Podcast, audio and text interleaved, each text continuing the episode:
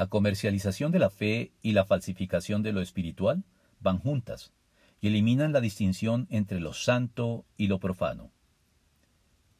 La Reforma rescató, entre otras, la doctrina del sacerdocio universal de los creyentes, que extiende a todo cristiano sin excepción los privilegios y responsabilidades propios del sacerdocio desempeñado en el Antiguo Testamento por Aarón y sus descendientes únicamente. Entre las responsabilidades se encuentra la necesidad de tener el conocimiento y estar personalmente capacitado para que puedan distinguir entre lo santo y lo profano, y entre lo puro y lo impuro. Levítico 10:10. Y uno de los criterios para llevar a cabo esta distinción e identificar así las ocasiones en que lo santo puede estarse profanando y lo puro puede estarse contaminando de manera inadmisible y culpable,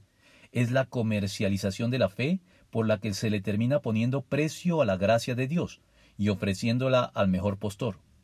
como sucedió en el catolicismo romano con prácticas censurables y claramente corruptas como la simonía y su habitual acompañante, el nepotismo, así como la grosera y descarada venta de indulgencias que fue el detonante de la reforma. La simonía se asocia al personaje de Simón el Mago en el libro de los Hechos de los Apóstoles, quien intentó comprar el don de Dios con dinero, y fue duramente reprendido por el apóstol Pedro por esta causa. Y el nepotismo, con la asignación a dedo de cargos eclesiásticos pagos a miembros de la misma familia que no tienen ni el llamado ni las condiciones mínimas necesarias para ejercerlos. Sin mencionar la llamada teología de la prosperidad, que hace hoy estragos en las iglesias cristianas evangélicas.